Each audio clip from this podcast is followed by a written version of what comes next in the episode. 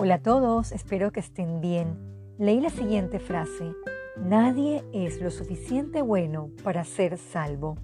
La realidad es que debemos llegar a Cristo como pecadores si realmente queremos ser salvos.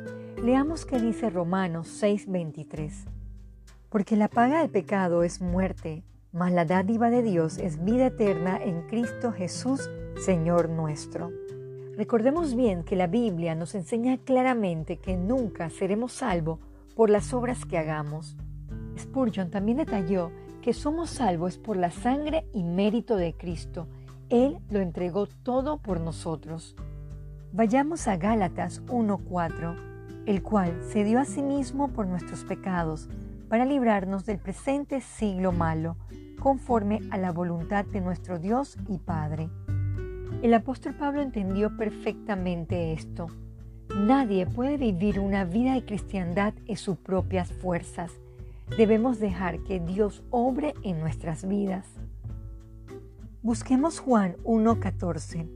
Y aquel verbo fue hecho carne y habitó entre nosotros, y vimos su gloria, gloria como del unigénito del Padre, lleno de gracia y de verdad.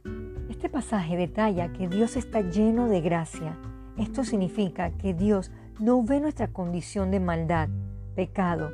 Aún así nos amó y rescató. Nos aparta con un propósito. Nos llama por su gracia. Recordemos Efesios 2 del 8 al 9. Porque por gracia sois salvos por medio de la fe, y esto no de vosotros, pues es don de Dios, no por obras para que nadie se gloríe.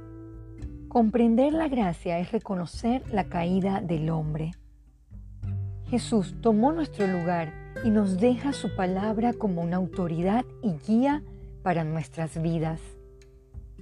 Ahora bien, venimos a ser justificados por la gracia de Dios, por ese sacrificio inmerecido al morir en la cruz y derramar su sangre y limpiarnos de toda maldad.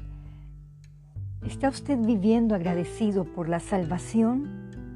¿Es usted pregonero, testigo de amor, gracia y perdón de Dios? Nunca olvidemos el alto costo de Jesús que pagó en la cruz por nosotros. Amado Jesús, primeramente pedimos perdón por nuestros pecados. Limpie nuestro corazón y ayúdenos a valorar la gracia, ese alto precio que pagó usted en la cruz al morir por nuestros pecados. Que podamos tener vidas santas conforme a su voluntad y seamos testigos de su amor y poder para alcanzar a otras personas que aún no le conocen. En Jesús oramos. Amén.